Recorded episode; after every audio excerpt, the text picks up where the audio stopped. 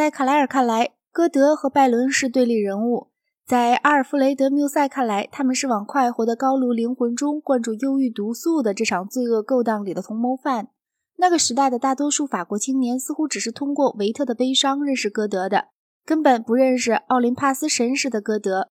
缪塞则被拜伦没有从亚里德亚海和桂丘里伯爵夫人得到安慰。这话不对，因为他在认识他以后就不再写曼弗里德了。但是，唐璜在法国和歌德的比较愉快的诗同样少有人读。尽管有缪塞的恶评，从那时以来，大部分法国诗人一向以拜伦式的不幸作为他们吟咏的最好材料。在缪塞看来，只是在拿破仑以后，拜伦和歌德才算世纪的最大天才。缪塞生在1810年，是属于他在一首关于法兰西帝国的盛衰荣辱的叙事抒情诗里形容的两次战役之间孕育的那个世代的艺人。在德国，对于拿破仑的感情比较分歧，有像海涅那样的人把他看成自由主义的强有力的传播者，农奴制的破坏者，正统主义的仇敌，让世袭小帮主发抖的人。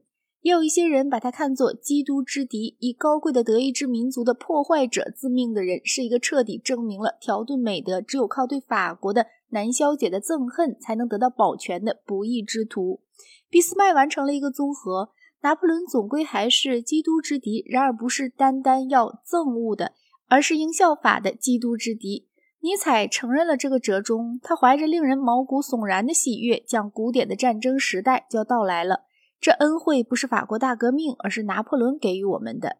就这样，拜伦的遗产——民族主义、撒旦主义和英雄崇拜，成了德意志精神复合体的一部分。拜伦并不温和，却暴烈的像大雷雨一样。他讲卢梭的话，对他自己也用得上。他说：“卢梭是在至情上投下魅惑，有苦恼狡诈出滔滔雄辩者。然而他知道。”怎样给疯狂加上美妆，在错误的行动思想上涂抹一层绝妙的色调？但是这两人之间有着深刻的区别。卢梭是感伤的，拜伦是热狂的。卢梭的懦怯暴露在外表，拜伦的懦怯隐藏在内在。卢梭赞赏美德，只要是淳朴的美德；而拜伦赞赏罪恶，只要是霹雳雷火般的罪恶。这种区别虽然不过是反社会本能的反抗中两个阶段的区别，还是很重要的。它表现出运动正在发展的方向。必须承认，拜伦的浪漫主义只有一半真诚。有时候他会说波普的诗比他自己的诗好，但是这个意见多半也只是他在某种心情下的想法。